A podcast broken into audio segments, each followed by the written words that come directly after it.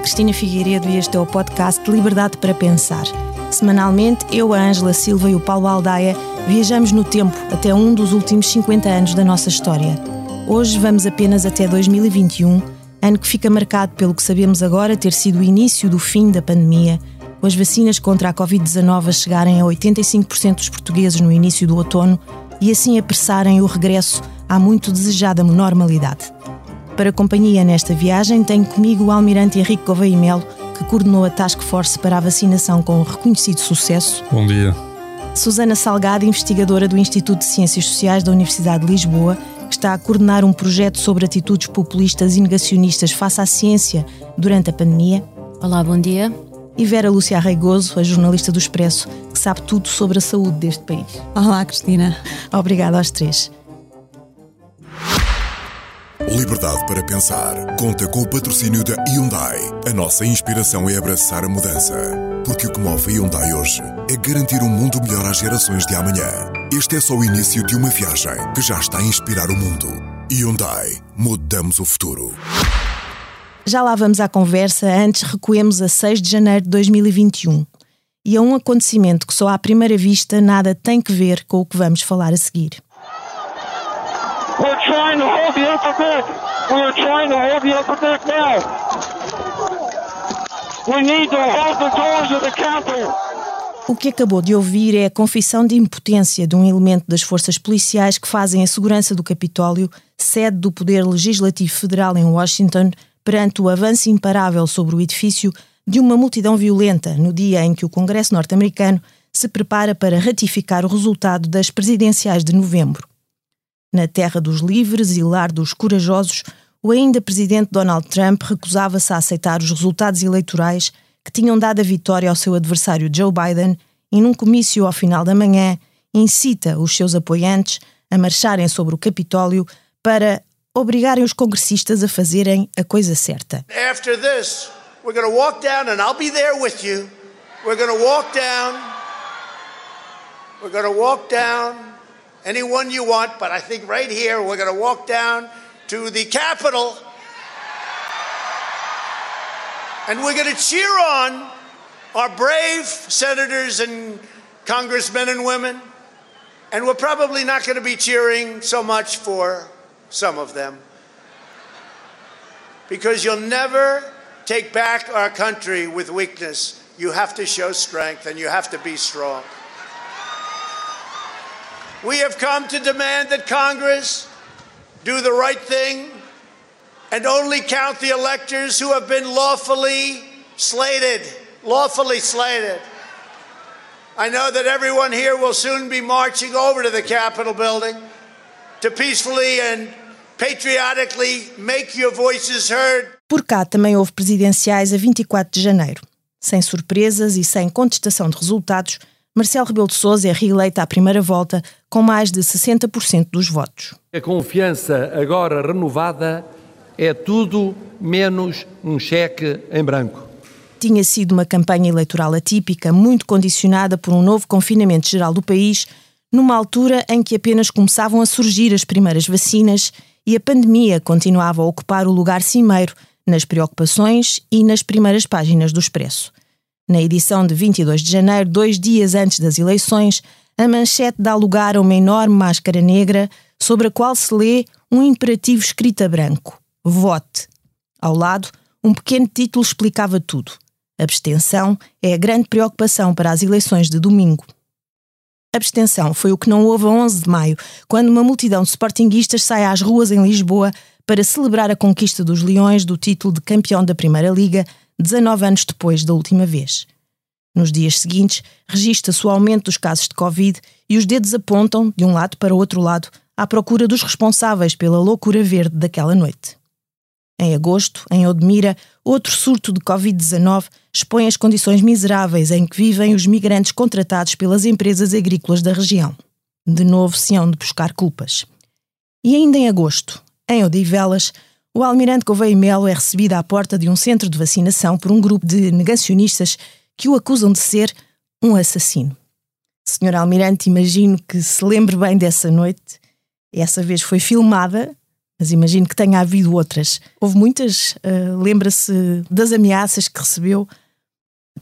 Não, não houve muitas. Essa foi a noite em que houve um confronto direto e as pessoas que não tinham uma ideia muito clara e uma opinião muito esclarecida, de alguma forma com algum obscurantismo, que eu chamo obscurantismo do século XXI, que, propaga, que se propaga muito através de redes sociais, acreditavam em coisas pouco científicas e achavam que as vacinas poderiam, de alguma forma, matar pessoas e não contribuir para a salvação das pessoas, que é precisamente o inverso.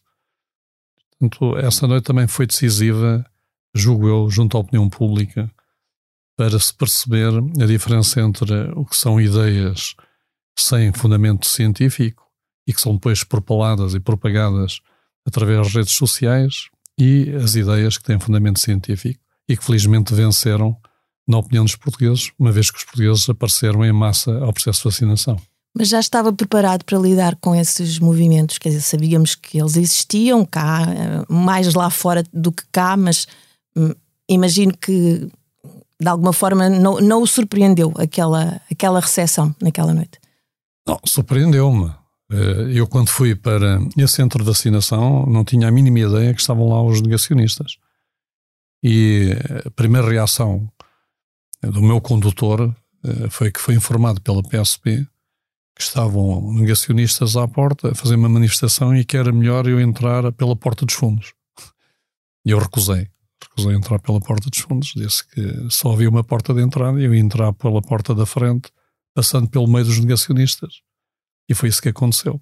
E, e depois à saída a mesma coisa, não é?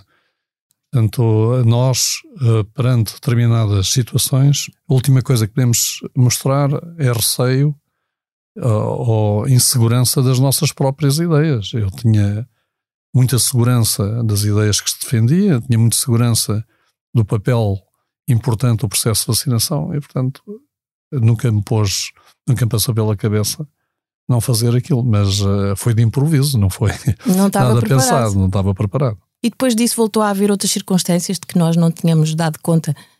Ah, não, havia digamos, algumas ameaças que eles iriam pôr nos centros de vacinação à nossa espera, etc. Mas eh, depois nunca mais se concretizou. Aquilo era um pequeno fenómeno. Depois disso, uh, houve notícias de que uh, também nas Forças Armadas, nomeadamente na Marinha e no Exército, havia, não sei se lhe podemos chamar negacionistas, mas pelo menos militares que, que recusaram a vacina. Como é que lidou com isso, sendo obviamente além de coordenador da Task Force da, da vacinação, um militar? Não, lidei, eh, na altura, obriguei os militares que estavam embarcados a serem vacinados. Porquê?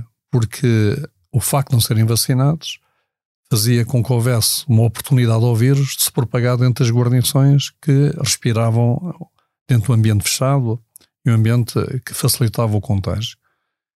Para os militares que não estavam embarcados, eh, deixei isso à consciência deles. Mas a grande maioria dos militares, a esmagadora maioria, mais de 99% dos militares, aceitou ser vacinado de forma voluntária. Não teve que fazer aí um, um trabalho de pedagogia mais uh, para além daquele que fazia normalmente todos os dias? Não, todos nós, todos os líderes militares, tivemos que fazer esse trabalho de pedagogia. No entanto, até ao fim foi preservada a liberdade das pessoas poderem decidir sobre o seu processo de vacinação, se queriam ou não a vacina. No entanto, para determinadas funções que punham em risco, se não fossem vacinados, punham em risco os outros camaradas, foi-lhes exigida a vacinação. Quem não quis ser vacinado não pôde desempenhar essas funções e teve que ser retirado para outras funções eh, com menos risco. Eh, Ainda houve muitos casos desses?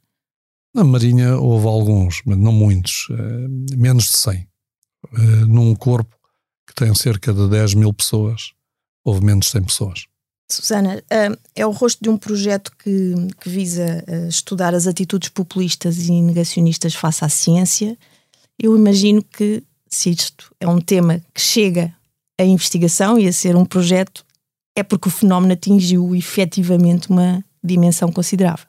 Efetivamente em alguns sítios, mas não em todos. Uh, a ideia por trás deste projeto uh, partiu essencialmente da necessidade de conhecer melhor os fenómenos, uh, no sentido em que eu já trabalhava com populismo há algum tempo, estamos num contexto de pandemia em que existe muita informação a circular, informação não filtrada, mas no, ao mesmo tempo existe também muita falta de informação sobre o vírus, sobre as consequências, etc o que são situações de. são contextos, situações de muita incerteza e ansiedade, uh, o que despoleta naturalmente uh, atitudes que é preciso compreender melhor. Porquê? Porque uh, nós, quando pensamos em negacionismos, pensa, ligamos essencialmente ao fenómeno de negar o Holocausto, etc. Também alguns movimentos que têm a ver com a vacinação infantil mas normalmente atribuímos, no fundo, alguma irracionalidade este contexto era novo, portanto, havia de facto a, a, a grande a probabilidade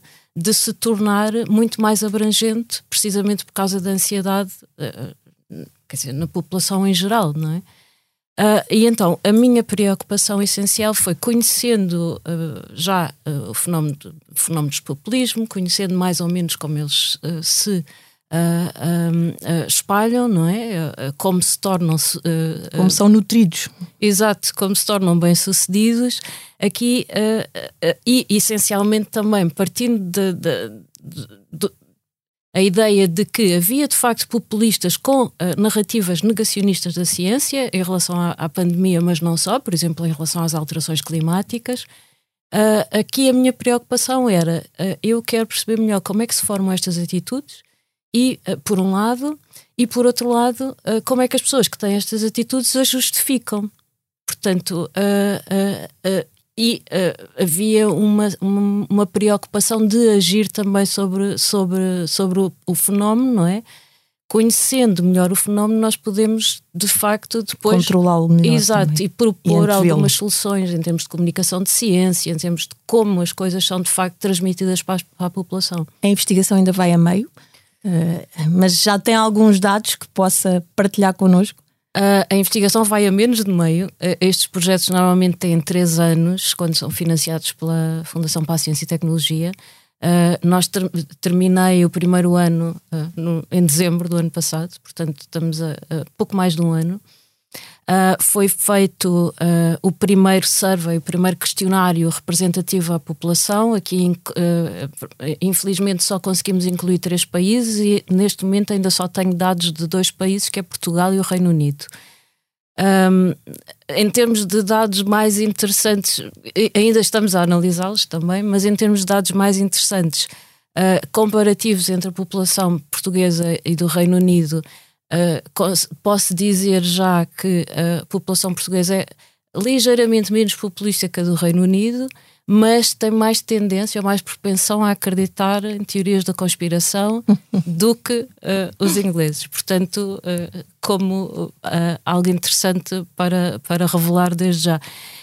e, para além disso, existe também ligeiramente, não muito mais, mas ligeiramente mais confiança nas instituições em Portugal do que no Reino Unido, que também é interessante neste nível, uma vez que a confiança nas instituições faz toda a diferença para a, a, a maior aceitação deste tipo de fenómenos uh, que é importante dizer que não é um ceticismo saudável, uh, é um, uma espécie, é um, a negação motivada do conhecimento estabelecido, ou seja, existe uma motivação por trás desta negação, que pode ser psicológica, pode ser política, como vimos, por exemplo, a nível dos negacionismos uh, relacionados com as eleições nos Estados Unidos, uh, pode ser uh, até instrumental, se pensarmos, por exemplo, na questão das indústrias e do lucro e na propagação de discursos que vão contra aquilo que é, por exemplo, as alterações climáticas, mais uma vez, que vão contra aquilo que é o conhecimento científico, no fundo, para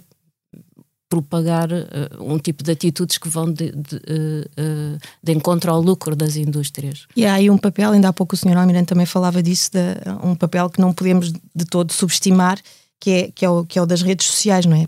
Estas atitudes estão diretamente relacionadas com as redes sociais e com a secundarização, para não dizer mesmo a destruição dos, dos mediadores. e combinadas com o medo e o desconhecimento daquilo que se enfrenta, no caso da pandemia, um vírus letal, que se sabia ser letal e em circunstâncias no início não muito claras, isso gera aí um, um caldo uh, que potencia, imagino, é? Ah, sem dúvida, porque uh, as redes sociais possibilitam as, a exposição de mais pessoas a estas alternativas, a estas narrativas alternativas, não é? Uh, sem uh, as redes sociais, uh, muitos destes discursos seriam de facto muito limitados, marginais completamente. As redes sociais atribuem-lhes uma visibilidade muito maior. e depois muitas vezes até são transpostos para, para, para os mídias tradicionais, portanto, ainda mais visibilidade. esta ideia também de que Uh, enfim, de, que nós chamamos a pós-verdade e a pós-modernidade, de que uh, todo, todo, todas, tanto a ciência como a opinião são igualmente formas de saber, portanto, atribuindo o mesmo valor epistemológico a, a conhecimentos muito, enfim, a, a, formas de conhecimento completamente diversas, e a, a atribuição de, de, de estatuto de verdade, não é? Aquilo que não é verdade e que se propaga nas redes sociais como se fosse. E as pessoas acreditam que é. Exatamente. Isto atribui uma responsabilidade reforçada aos jornalistas que escrevem sobre estes assuntos. Tu escreveste sobre a pandemia desde, desde a hora zero. Um, em algum momento sentiste essa, essa responsabilidade também de, estares a responder àqueles, de teres que dar resposta àqueles que Uh, sistematicamente negavam e, uh, e, e, não acreditavam que, que, que, a pandemia existia, que, que enfim, que se sentiam tentados a, a, acreditar nas teorias da conspiração, como dizia a Susana. Muitas vezes, e, e nem sempre foi fácil. Um, disseste uma coisa engraçada, Cristina, que foi acompanhar a pandemia desde o ponto zero, e de facto eu acho que foi uh, acompanhar a partir do menos um. Porque foi o Expresso que falou pela primeira vez na chegada de um novo vírus que viria infectar uma grande parte da população. Falava-se num milhão de portugueses com esta nova, com esta nova doença. Eu lembro-me dessa manchete. Infectados. é... Da incredulidade com que todos a recebemos. E aquela manchete, quando sai sábado de manhã, uh, foi completamente negada, inclusive pela própria doutora Graça Freitas, a diretora-geral da Saúde, que me tinha feito aqueles cenários uh, e que tinham sido confirmados na véspera. E, portanto, nós já tivemos a oportunidade de falar sobre isso. E o que aconteceu foi que percebeu que a população portuguesa não estava preparada para receber aquela informação e, portanto, teve que apresentar uh, um cenário mais otimista. Isto quer dizer o quê? Que muitas vezes, uh, e essa era a dificuldade, dar a informação correta era ainda mais difícil na medida em que ela não era aceita e compreendida e muitas vezes era negada pelas próprias autoridades. pelas próprias autoridades. E portanto, este foi, o, foi daqui que nós partimos. E uh, em muitos momentos foi sempre sendo mais difícil, nomeadamente quando tivemos eh, a informação de que, de que íamos ter vacinas. E, e, ideias como que a vacina tinha um chip que tinha sido introduzido pelos norte-americanos e que ia transformar uh, o, nosso, o nosso ADN. Portanto, um conjunto de informações que, em termos científicos, são completamente descabidos, mas que eram de alguma forma vinculados por pessoas com conhecimento científico, inclusive por médicos. Portanto, não havia de todo uma falta de informação como noutras situações. São pessoas altamente informadas mas que escolhiam, digamos assim, o lado mais obscuro um, da, da, da, inconsistência, por vezes, da ciência, porque a ciência faz-se com, com pulos e com saltos.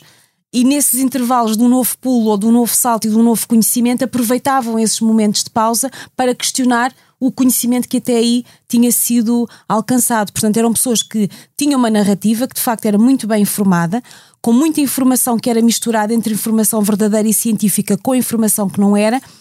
E quem estava do outro lado, neste caso os jornalistas que faziam a informação de saúde, tínhamos não só a preocupação de tentar dar ao público a informação mais recente e mais correta que existia no momento, mas também tentar desmistificar e explicar por que razão toda a outra informação pseudocientífica que estava a circular não estava correta. Portanto, tínhamos, digamos assim, dois públicos.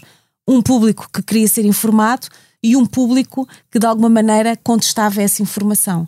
Era uma, era uma dificuldade dupla neste caso.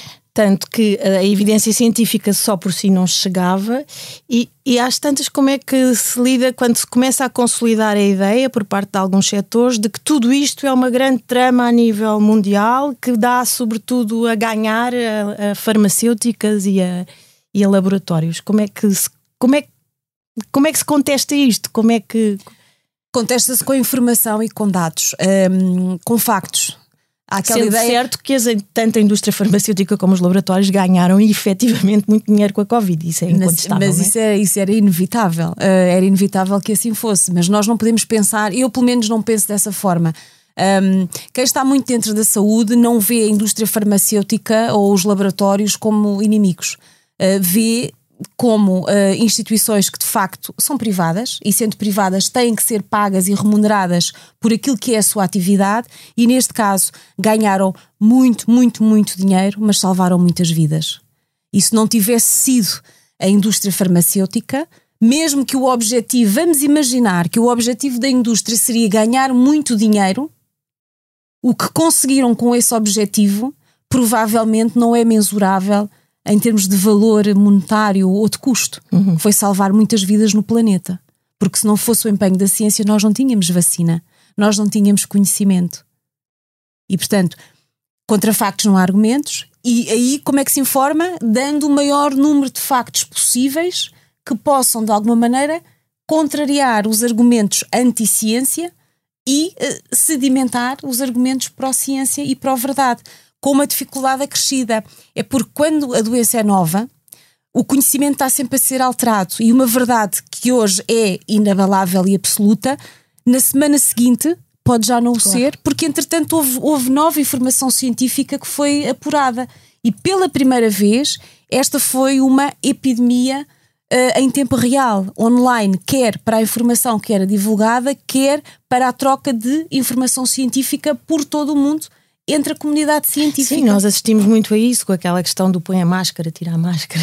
Mas era por isso. Falar das coisas era mais, por isso, mais simples, não é? Os estudos e a evidência, como, como os cientistas gostam de dizer, eh, primeiro mostraram que se devia ir num sentido e depois começaram a mostrar que afinal não era assim. À medida que se ia conhecendo mais sobre o vírus e sobre a própria transmissão do vírus e a dinâmica da pandemia, foi-se adaptando o comportamento que a população tinha que ter. E ainda bem que assim foi, porque a ciência é tudo menos imutável. E foi-se retificando também a maneira como se comunicava. Há pouco ouvi, estava a ver o senhor Almirante a dizer, a, ser, a, acenar com a cabeça quando a, a doutora Susana estava a falar da, da importância da, da comunicação também para, para lidar com estes fenómenos. Eu ouvi o, dizer uma vez que numa, numa penso que até foi numa intervenção pública que a, que a chave para o sucesso da vacinação em Portugal assentou em três fatores: comunicação, liderança consentida e organização. Eu pergunto-lhe se esse tripé é mais natural no meio militar do que no meio civil, porque a verdade é que todos tivemos a sensação que a vacinação só encarrilou a partir do momento em que o militar substituiu o civil à frente do processo? Eu acho que os processos de liderança existem em todos os sítios, quer nos meios militares, quer nos meios civis. Nós, essencialmente, nós eventualmente somos é mais expostos e mais vezes a processos que são complexos, urgentes e que normalmente implicam vidas humanas, que são os nossos, e, e portanto, temos mais experiência, mais treino, mas há muita coisa na vida civil que necessita de liderança e de boa liderança e os processos não são assim tão diferentes dos processos militares. Eh, no entanto, eh, este processo deparava-se com todas as características de um processo militar. Uma grande incerteza, uma grande inquietação pública, eh, medo, medo sobre, com, tinha a ver com a perda de vidas, e a necessidade de fazer um processo complexo e urgente e massivo. Que é que era complexo? Porque era urgente e massivo. Podia ser só urgente. Eh, imagino que eu tenho urgência de tratar três pessoas. Eh, é uma coisa. Se tenho urgência de tratar 10 milhões de pessoas, claro. é uma coisa completamente diferente. Portanto, a urgência, o facto de ser urgente e massivo tornou o processo complexo. E de facto nós temos alguma experiência, temos algum treino, isso uh, permitiu de alguma forma fazer, a conduzir o processo e ajudar à solução.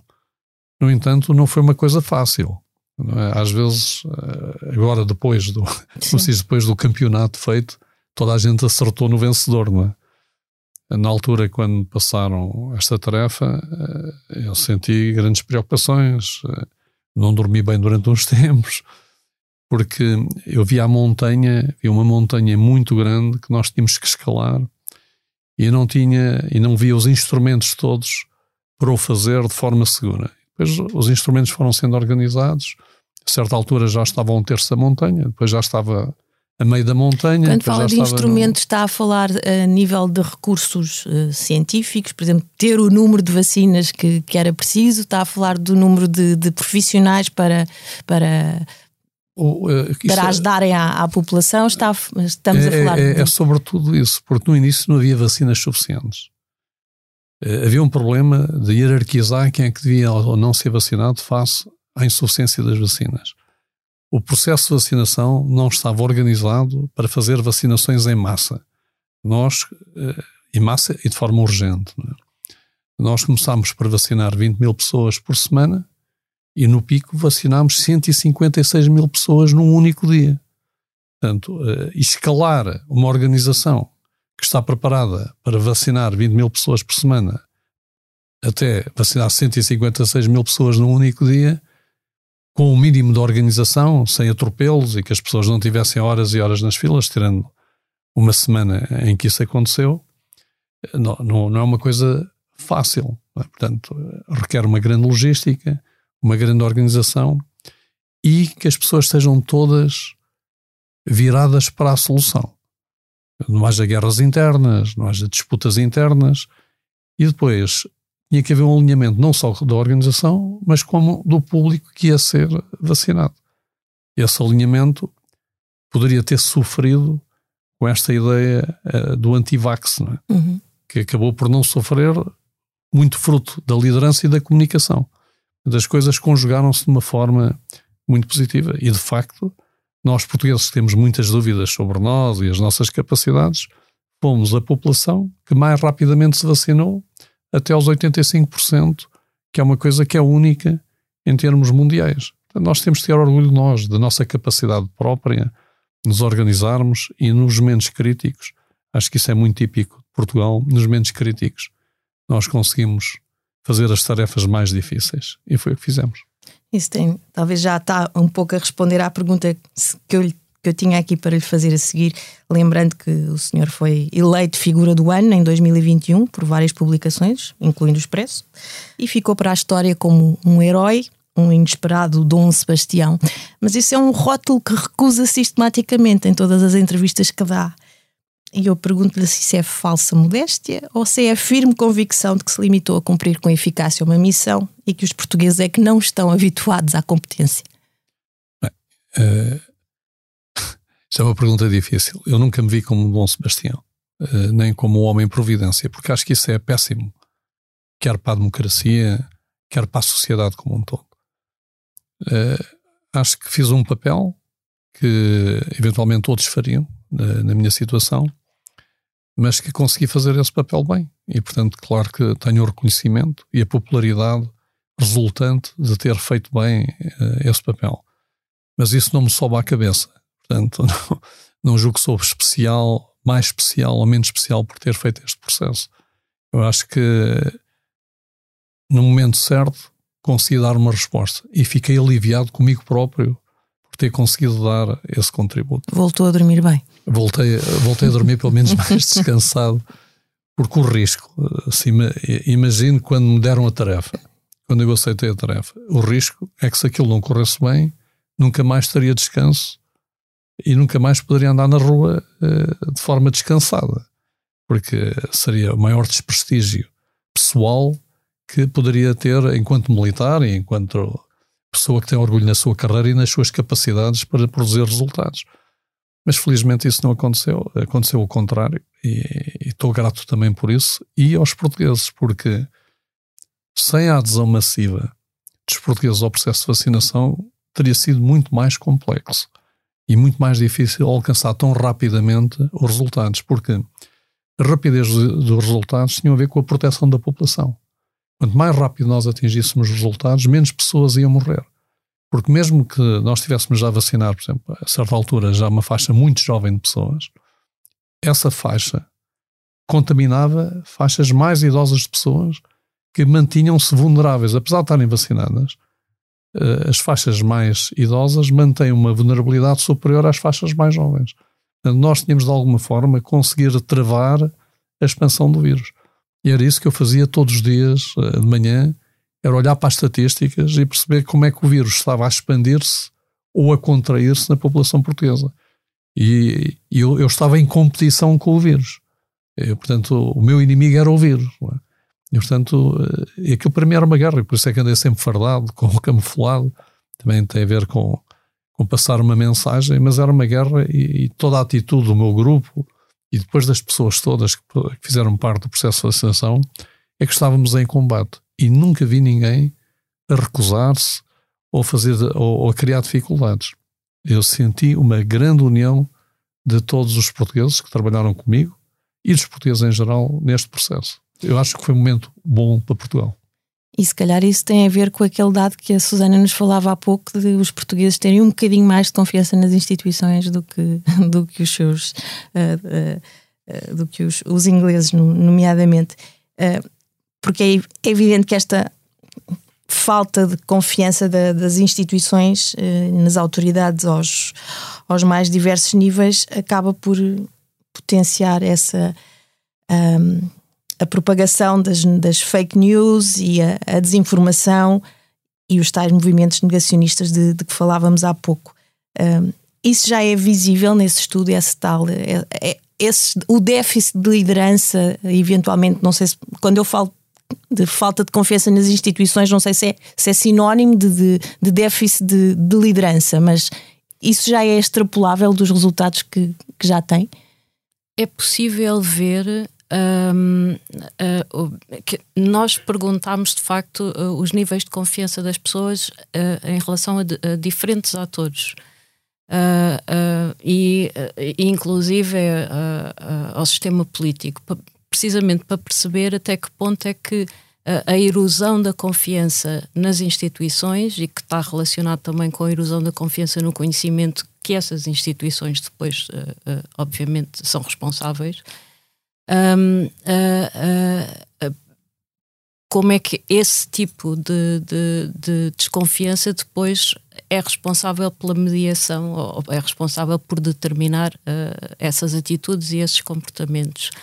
Uh, nós, uh, enfim, uh, conseguimos ver que existe muita desconfiança nos políticos em geral. Conseguimos isto, mas isto é, é, é, é, é generalizado, ou seja, não é. Acontece também em Portugal, apesar de uma percentagem ligeiramente mais baixa do que no Reino Unido.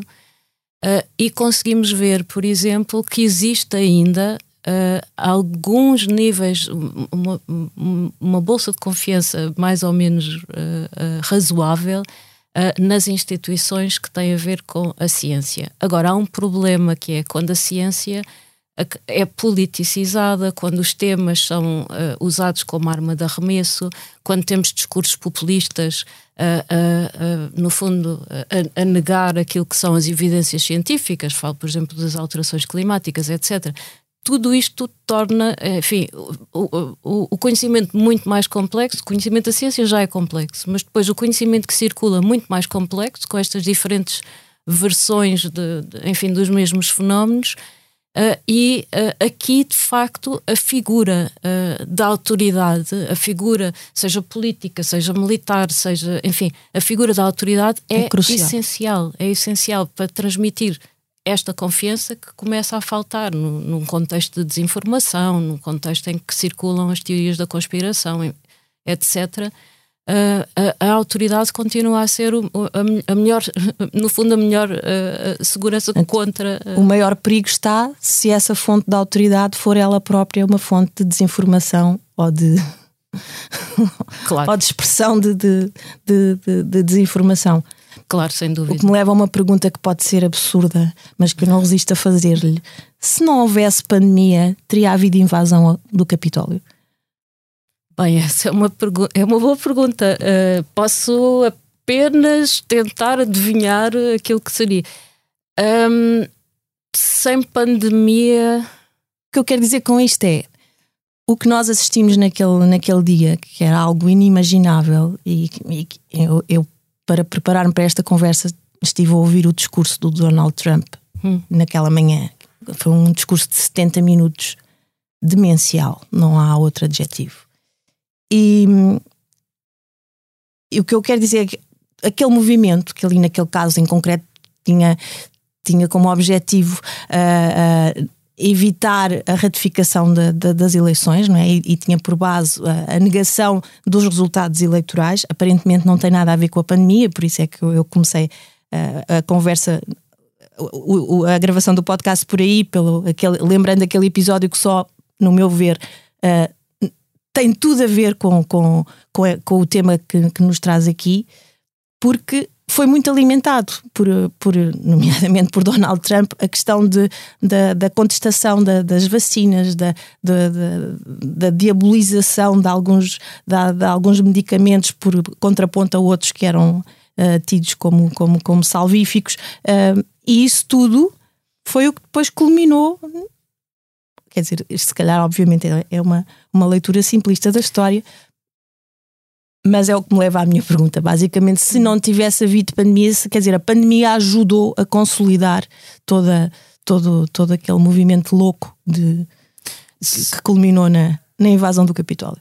É, sem dúvida. Não sei se o Sr. Almirante tem uma teoria para, para isto e quer partilhá-la. Eu, eu, eu, estava aqui a ouvir a pergunta e concordo em absoluto. Eu acho que nos momentos de tensão a deriva é maior do que nos momentos normais. E de certeza que o ecossistema foi aquecido por esse momento de tensão que tinha. Porque se lembram, o Donald Trump dizia a certa altura: se tomarem um, uh, uns produtos simples, uh, não há pandemia nenhuma e escapam a tudo, etc. E negava a pandemia e fez festas a negar a pandemia.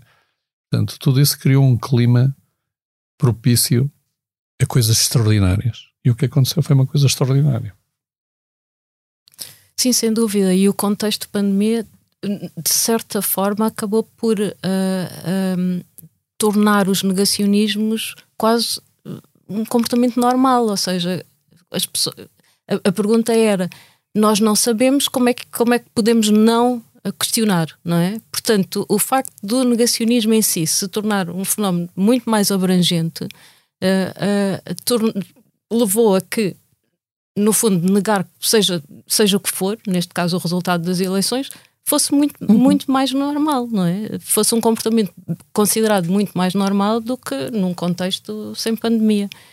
E, e de facto, quer dizer, uh, se há coisa que a pandemia de facto fez relativamente aos negacionismos foi torná-los globais. globais e em relação à ciência, mas não só à ciência, como foi o caso do, do, de, das eleições dos Estados Unidos. Esse momento extraordinário de tensão, queremos queremos e queremos que, que, que, terminou, mas vamos continuar a assistir à proliferação de fake news. Isso não há, não há dúvida quanto a isso. Sem dúvida. É eh, e como é, que se, como é que se combate ou como é que se previne? Há pouco eh, estava eh, a dizer que o objetivo do estudo também é, também é contribuir para isso, para poder acautelar que, que não se entre nessa deriva com a mesma facilidade com que se entrou nestes últimos anos. Mas como é que isso se faz? A, a, única forma possível neste momento é de facto alertar as pessoas e uh, trabalhar no, no, sentido de melhorar a literacia das pessoas. Uh, uh, não, as pessoas não vão deixar de estar expostas a desinformação, a notícias falsas, a teorias da conspiração, à distorção dos factos, é porque às vezes não, é, não, não são só fake news, não, é a própria. Isto já existia, não é? Agora, o que acontece é são, é muito mais fácil difundir, são disseminados a um nível global muito rapidamente, uh, uh, há um excesso de informação ao mesmo tempo, as pessoas estão, quer dizer, têm acesso a tanta coisa que muitas vezes não dão a atenção que deviam à, àquilo, que, àquilo que lhes aparece à frente. Aquilo que é importante é que exista de facto a consciência de que eu posso estar perante, enfim, uma distorção de um facto, ou posso estar perante uma notícia falsa. E, e, e, no fundo, incentivar esta, esta pesquisa saudável, este ceticismo saudável, que não tem a ver com negacionismo, mas no fundo, incentivar uma pesquisa saudável por uh, uh, mais fontes de informação, por, por uh, enfim, outro. outro, outro isso tipo... não é ceticismo, é curiosidade, ao fim e ao cabo, é querer saber. e isso traz um papel, voltamos ao início da conversa, um papel acrescido e responsabilidade acrescida aos jornalistas. Vera, quando quando nós sabemos que e há notícias de que há médicos que têm contratos com farmacêuticas, que aconselham publicamente vacinas e medicamentos anti-Covid que estão a ser comercializados por essas mesmas farmacêuticas e que acabam a ser investigados pelas autoridades de saúde por isso mesmo. Não estamos a dar munições aos adeptos, aos negacionistas e aos adeptos das teorias da conspiração?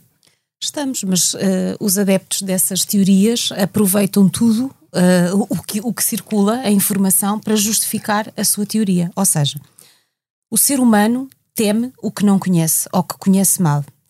E quando procura informação sobre aquilo de que tem medo, é mais fácil procurar algo que justifica o seu medo, que o fortalece, uh, e torna-se mais atrativo, circula melhor, vende melhor do que o contrário, do que uma informação que explique e que diga que afinal aquilo que ele receia não tem razão válida para que assim seja.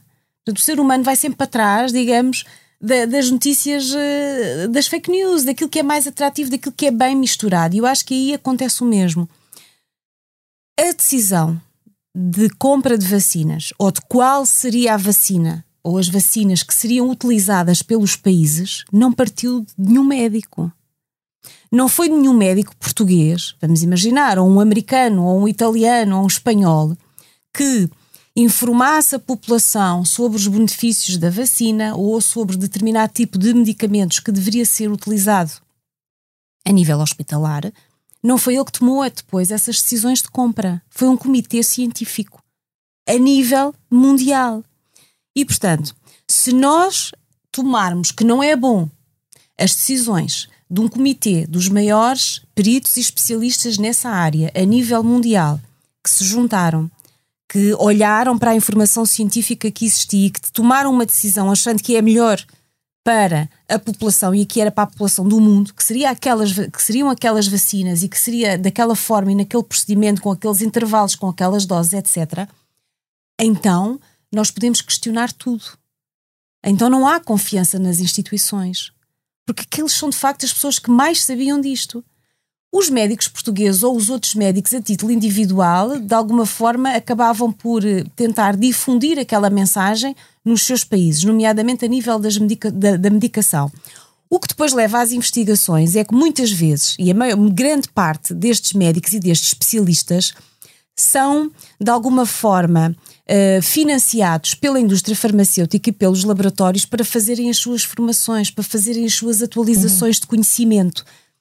E, normalmente, os laboratórios que fazem, uh, digamos, essa promoção do conhecimento junto da classe médica são aqueles que têm mais dinheiro. E aqueles que têm mais dinheiro são aqueles que normalmente mais depressa chegam às grandes descobertas e às novas tecnologias. Portanto, são as grandes farmacêuticas isso tem é que ser uh, claro Mais transparente e é. transparente. É. Há um portal, há um sistema de registro dessas, dessas contribuições. Provavelmente não é suficientemente claro, e é claro, dá aso a, a, essas, a essas suspeitas, e portanto, quem quer aproveitar-se disso, aproveita. Agora, é importante também ver o outro lado. Se não for a indústria farmacêutica, nomeadamente em Portugal e um pouco na Europa, mas sobretudo em Portugal, porque é um país pobre, a nossa classe médica não se atualiza. A nossa classe médica não aprende mais, não avança no conhecimento, não tem acesso ao que de melhor se faz, porque o Serviço Nacional de Saúde, pelo menos ao nível daquilo que são os hospitais públicos, não dá tempo, não investe na formação dos médicos. Esse papel é feito pelas farmacêuticas. É claro que, bom, as farmacêuticas são beneméritas e fazem isso a troco de nada. Sim, claro. Essa é a questão que se coloca tem que haver, mais uma vez, transparência. transparência. É por isso que antigamente havia, por exemplo, os delegados de informação médica ficavam nos corredores dos hospitais ou dos centros de saúde, batiam à porta da, do médico e iam falar com o médico e explicar as vantagens daquele medicamento que era maravilhoso e que era aquele que ele devia receitar. Isso é proibido, já não se pode fazer. Precisamente em nome dessa transparência. Portanto, esta informação direta já não existe. Como não se pode, por exemplo, dispensar amostras de medicamentos. Havia até a piada, quando apareceu o, famoso comprimido azul, que uh, uh, muitos médicos usavam as amostras para dar aos amigos, ou quem tinha amigos médicos conseguia pedir, sem, sem, sem, sem passar, entre aspas, pela vergonha de ir à farmácia e comprar um medicamento com uma receita, porque o farmacêutico queria saber, quer dizer, a pessoa vem comprar este medicamento. Pronto. Portanto, tudo isso foram procedimentos que foram sendo alterados na sociedade precisamente para aumentar essa transparência. Agora é inevitável que a indústria uh, se uh, auxilie e apoie nos médicos para divulgar aquilo que são as suas, as suas produções e as suas descobertas, e os médicos que também se apoiem na indústria para poderem saber mais, na medida em que, sobretudo nos países pobres, uh, o Serviço Nacional de Saúde não faz isso e não investe. Senhor Almirante, uma última pergunta, porque continuamos a falar de, da importância de ter confiança nas autoridades e nas instituições. Há umas semanas o jornal digital Página 1 noticiou que o Sr. Almirante, pouco depois de ter passado a coordenador da Task Force, acordou com o bastonário da Ordem dos Médicos uma forma de vacinar cerca de 4 mil médicos que, não pertencendo ao Serviço Nacional de Saúde, estariam por isso fora da lista de prioridades da Direção-Geral de Saúde. Foi mesmo assim? Isso é uma mentira absoluta. Uh, a DGS, na altura, tinha definido como prioridade vacinar todos os médicos, todos os enfermeiros e todo o pessoal de saúde. E, portanto, o que eu fiz foi fazer cumprir uh, essa norma e fazê-la cumprir de forma rápida, como sempre fiz cumprir todas as outras normas que foram saindo da Direção-Geral de Saúde. Essas polémicas, olha, eu nem, não, não ligo porque cheguei a pensar se devia meter em tribunal ou não o, o, autor uh, dessa, dessa informação. Só que o autor dessa informação é tão fantasioso sobre um conjunto tão alargado de coisas que achei que havia ali um problema para além do problema informativo concreto. Portanto, ignorei, ignorei absolutamente isso. Mas deixe-me dizer que há um vírus muito pior que o Covid, que o Covid-19. E esse vírus espalha-se na sociedade e tem muito a ver com o que acabaram de dizer, que é o vírus da dúvida. A dúvida faz parte da nossa vida e deve existir, e nós devemos ter uma dúvida, mas uma, mas uma dúvida saudável. Não é uma dúvida, a certa altura, em que se põe tudo em dúvida. Isso serve para enlamear as pessoas todas, serve para destruir a confiança nas instituições. Aliás, há um general russo que agora está a comandar a guerra na Ucrânia, que é o general Gerasimov, que escreveu uma coisa que teve um impacto extraordinário, que era um conceito de guerra híbrida, em que valia uh, todos os instrumentos eram úteis a um Estado, inclusive criminosos.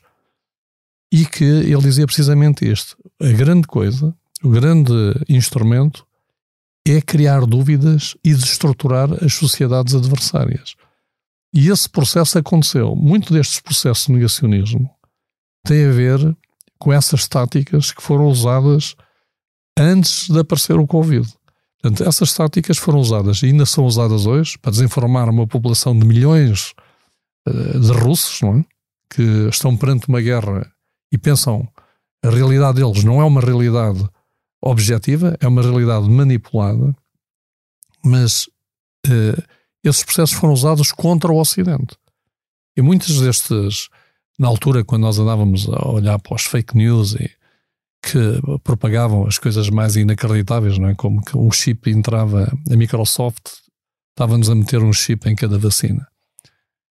Nós uh, conseguimos uh, perceber que a origem de todas estas fake news era uma origem limitada num conjunto muito pequeno de sites, mas que depois, através de mecanismos de troll da internet, eram espalhados nas redes sociais automaticamente, usando os likes uh, e, usando consultas para que essas notícias aparecessem nos Googles e noutros mecanismos de pesquisa como as notícias uh, que lhes eram, que eram fornecidas ao público quando o público ia fazer uma consulta. Portanto, há muita coisa manipulada. E há muita gente que faz parte desse processo, presumo, a maior parte delas de forma inconsciente, mas alguns de forma muito consciente que fazem parte desse processo. Portanto, é perigoso quando os países, a certa altura, está tudo em dúvida e, e, e, e vale tudo, uh, porque isso uh, acaba por servir esse interesse que eu diria que é um interesse que é destruir a sociedade. Quando a sociedade já não acredita em ninguém, já não, já não tem referências e tem a dúvida sistemática sobre tudo, mesmo sobre factos concretos, em que os cientistas vêm dizer: atenção, que se isto não acontecer, vão morrer pessoas, e de facto é simples. Em dezembro de 2021, quantas pessoas é que morriam porque ainda não, a vacina ainda não estava totalmente uh, em 2020? Quantas pessoas, e depois, quantas pessoas é que morreram a seguir ao processo de vacinação? E como é que nós hoje temos uma sociedade que está aberta e está a operar de forma aberta e não conseguimos operar de forma aberta há dois anos atrás. Com o vírus a circular. Porque eu, Com o vírus a circular. Eu penso que há pessoas que acham que já não, já não há Covid, já não há ah. SARS-CoV-2 na comunidade. Ah, tive há 15 dias. Embora essa seja a recordação mais viva, 2021 não foi só pandemia. Em abril, o juiz Ivo Rosa desfaz a acusação do Ministério Público ao antigo primeiro-ministro José Sócrates, na chamada Operação Marquês. Sócrates, inicialmente acusado de 31 crimes, irá a julgamento final apenas por três de branqueamento de capitais e outros tantos de falsificação de documentos. Em junho, o Expresso noticia que a Câmara Municipal de Lisboa, então presidida por Fernando Medina, enviou às autoridades russas os nomes e moradas de três pessoas que organizaram uma manifestação a Ti Putin. E na edição de dia 25, o tradicional cabeçalho azul do Expresso é substituído pelo arco-íris numa manifestação editorial em protesto pelo facto de a Hungria ter aprovado uma lei discriminatória da comunidade LGBTI. Agosto traz medalhas olímpicas a Portugal, uma delas de ouro, a do cubano naturalizado português Pedro Pichardo, no triplo salto, no Afeganistão, 20 anos depois do início da guerra, retiram-se os últimos soldados norte-americanos do território, sob promessa, obviamente nunca concretizada, de moderação por parte do poder talibã, que volta agora a dominar o chamado Emirado Islâmico do Afeganistão. Em setembro, Portugal chora a morte do antigo presidente Jorge Sampaio, aos 81 anos, o arquiteto da primeira aliança alargada à esquerda, na Câmara de Lisboa, em 1989 não vive para assistir ao fim oficial da geringonça, quando, a 27 de outubro, PCP e Bloco de Esquerda votam contra o Orçamento do Estado para 2022, assim precipitando a queda do governo e a dissolução do Parlamento, que há de conduzir as voltas que a política dá a uma inesperada maioria absoluta do PS. Vamos começar por votar a proposta de lei que aprova o Orçamento de Estado para 2022. Quem vota contra? PSD, o Bloco de Esquerda, o PCP, o CDS, Iniciativa Liberal, Chega, o PEV, quem se abstém, o PAN e quem vota a favor, o PS. As senhoras deputadas não inscritas abstiveram-se. O resultado foi a rejeição desta proposta do Governo. E com esta memória fechamos este episódio de Liberdade para Pensar, cuja sonoplastia foi da responsabilidade do João Martins e da Salomé Rita, para a semana, Ângela Silva traz o Ministro da Agricultura do primeiro Governo Constitucional, António Barreto, até este estúdio para recordar 1976, entre a reforma agrária e o sonho da adesão à CEE.